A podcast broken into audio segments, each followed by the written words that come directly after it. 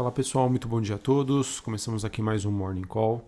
Nesta segunda-feira, dia 21 de novembro, eu sou Felipe Vilegas, estrategista de ações da Genial Investimentos. Pessoal, nesta manhã os ativos de risco estão apresentando uma recuperação após uma forte volatilidade que a gente acompanhou nas madrugadas. É, neste momento, né, o, nós temos uma movimentação positiva para as principais bolsas globais, é, e isso inclui né, as bolsas na Europa, é, e também os futuros norte-americanos. É, por enquanto, né, dólar segue fraco no mundo e temos uma acomodação aí do mercado de juros com a taxa de 10 anos, as treasuries de 10 anos neste momento lá nos Estados Unidos recuando 1,5% na, na faixa aí de 1,43. O VIX, que é o índice do medo, neste momento caindo 2,60 a 20,16 pontos, e o DXY, né, como eu já disse anteriormente, apresentando uma leve baixa na faixa dos 92 pontos.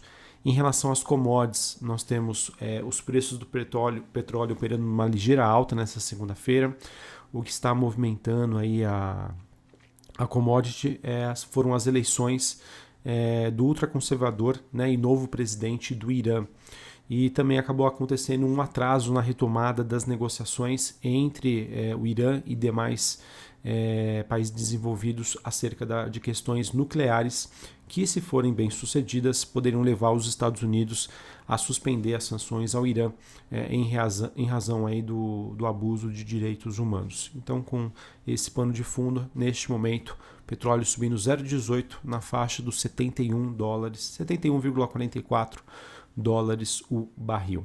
Minério de ferro na China é, caiu para menos de 200 dólares a tonelada seca. Segue no radar o fato de que reguladores chineses estariam prometendo é, observar de perto os preços da commodity. É, o objetivo, digamos, seria afastar um movimento especulativo e também segue no radar um dado sobre um aumento das importações de sucata de aço que acaba lançando também é, novamente um questionamento sobre a demanda pelo minério de ferro. Isso acaba não sendo uma novidade.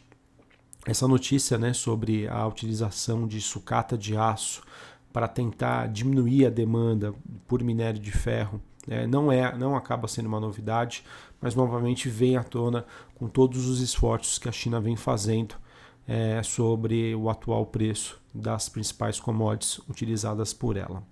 Também hoje, pessoal, só para a gente concluir essa questão internacional sobre as principais movimentações, tem um, um destaque negativo aí para mais uma rodada de queda dos criptoativos. É, os criptoativos que seguem pressionados por novas medidas da China, com objetivos de impedir a mineração de Bitcoin e também restrição do uso destes ativos. Tá? Então, tudo isso acabam favorecendo e fortalecendo o movimento de baixa das principais criptomoedas. O Bitcoin, neste momento, é, que está sendo negociado na faixa dos 32,650 mil dólares.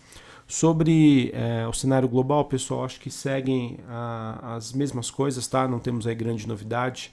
É, o mercado que deve ficar de olho nos Estados Unidos sobre o cenário de política monetária é esse que deve ser um vetor relevante para dar um direcionamento para os mercados. É, mesmo com as perspectivas de um começo de uma normalização antecipada de retirada de estímulos, eu vejo que o mercado, os investidores ainda esperam que esse processo seja extremamente gradual. Digamos que esse é o grande desafio do Fed, tá? é sobre como vai se dar esse processo de retirada de estímulos.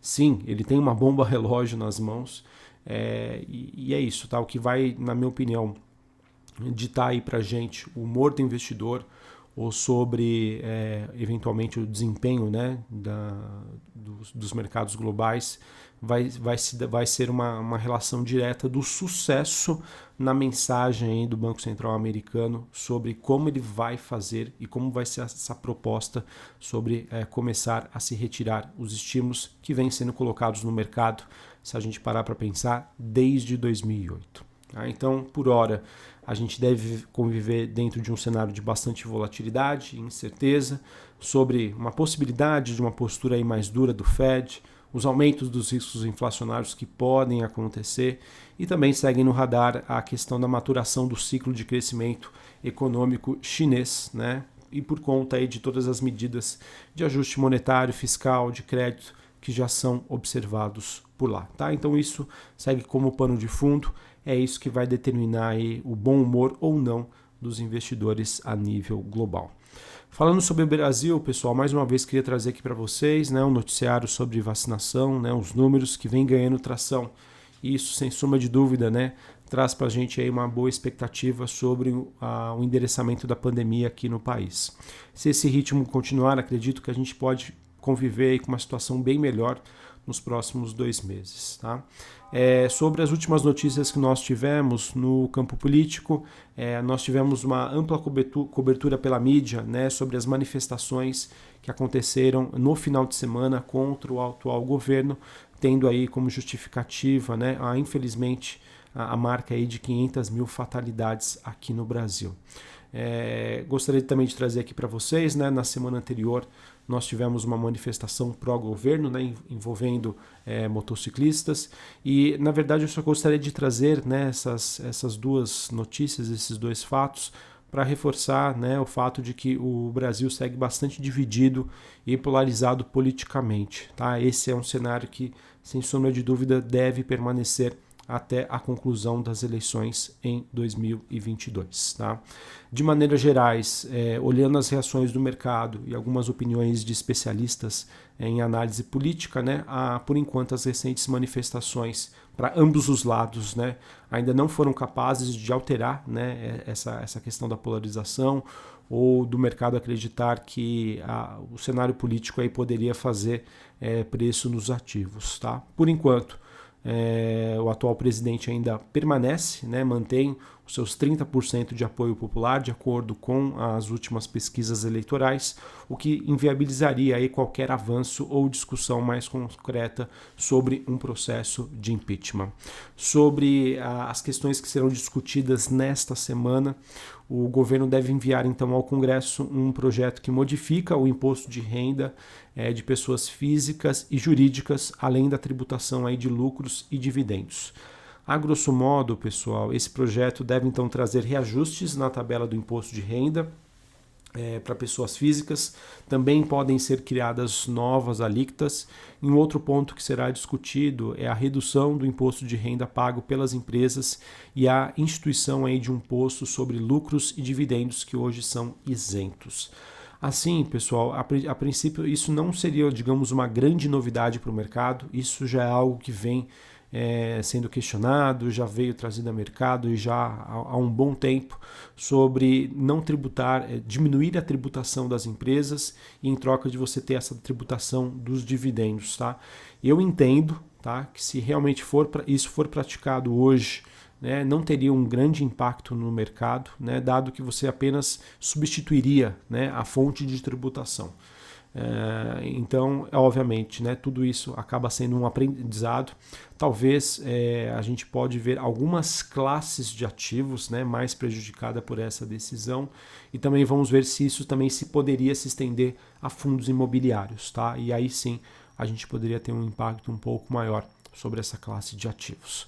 Bem, enfim, acho que tudo é uma discussão ainda, é, é um projeto que vai ser levado essa semana e que vai talvez abrir espaço aí por uma uma, digamos, uma maior abertura em termos de, de conhecimento e realmente para a gente ter uma noção sobre quais os ativos serão mais ou menos impactados por essa nova decisão. Uh, a gente também tem na Câmara né, destaque para a votação da MP da Eletrobras, a Câmara dos Deputados, então, que volta a analisar nesta segunda-feira uh, essa MP que trata da privatização aí da, da Eletrobras, o texto que foi aprovado com mudanças pelo Senado na semana passada e por conta disso ele tem que passar por uma nova votação na Câmara. Lembrando, o prazo de limite dessa votação é amanhã, terça-feira, tá? O último dia de validade desta MP. De acordo com o deputado Elmar Nascimento, a tendência é que a Câmara mantenha o texto aprovado no Senado. Vale ressaltar que os deputados então podem resgatar o texto aprovado por eles ou manter total ou parcialmente aí as alterações inseridas pelos senadores. Tá? De acordo com a Argo Advice, o cenário mais provável é que o texto seja aprovado pela Câmara com uma boa margem de votos. Beleza? Então, acho que esses devem é, ser os principais tópicos dessa semana em termos de Brasília. Quase ia me esquecendo aqui, a gente também tem o Senado podendo votar uma MP que aumentaria a contribuição, contribuição social para bancos, tá? E também um projeto aí sobre o novo refis, ou seja, questões tributárias devem dominar os assuntos nesta semana. Para a gente encerrar aqui, é, falando sobre o noticiário corporativo, tem uma matéria bem bacana no Estadão mostrando que grandes operações aí de ofertas públicas, né, IPOs, como a Raizen, a CBA, Votorantim, CSN Cimentos, já estão previstas aí para acontecer no próximo mês. A projeção hoje dos bancos de investimentos é de que essa nova safra de aberturas de capital, que deve acontecer entre julho e setembro, movimente cerca de 40 bilhões de reais. Uh, tivemos uma matéria do Brasil Journal na semana passada informando que a Melios ela estaria preparando um follow-on, né? ou seja, a emissão de novas ações, uma captação a custo zero para a empresa. Ela que vem conversando aí com bancos para a realização dessa oferta prevista para acontecer no mês de julho. O tamanho dessa operação ainda não está definido. Tá? A notícia que pode, a princípio, né, pressionar ah, os preços da Médios, é, mas a longo prazo, a, a depender do sucesso né, dessa nova captação, o preço que for ofertado deve ser muito positivo. Tá? É uma captação a custo zero numa empresa que está é, numa boa fase aí de crescimento e também de aquisições. Falando em aquisições, nós tivemos o Hermes Pardini, Laboratório de Medicina Diagnóstica, ele que anunciou é, a compra né, de um, um, laboratório Paulo C. Azevedo, localizado no estado do Pará, por 127 milhões de reais. Em 2020, esse laboratório teve uma receita bruta de 82 milhões de reais. Por fim, queria trazer aqui uma notinha que foi divulgada no jornal O Globo, dizendo que o empresário Michael Klein ele está seguindo aí os passos de Abílio Diniz e teria começado a montar uma posição acionária no grupo Pão de Açúcar. Para quem não conhece, Michael Klein é hoje um acionista de referência da Via, né, a antiga Via Varejo, desde 2019. Né? E de acordo com essa nota, ele teria interesse em comprar o grupo Pão de Açúcar caso o grupo francês Cassino decida aí vender a sua posição. Acredito que essa notícia aí deve trazer bastante volatilidade para ambos os ativos. Beleza, pessoal? Então é isso que eu tinha para trazer para vocês. É, novamente, né, a gente segue no desafio aí que a gente tem é, olhando para o cenário internacional sobre essas questões do Fed, mercado que deve seguir monitorando inflação, mercado de trabalho, é, também a situação da questão da pandemia. Acredito eu que é, o noticiário micro, né, ou seja, mais relacionado às empresas, poderia da, talvez dar um melhor direcionamento aí para os ativos de maneira geral. Um abraço a todos, uma ótima segunda-feira para vocês, um ótimo início de semana e até mais. Valeu!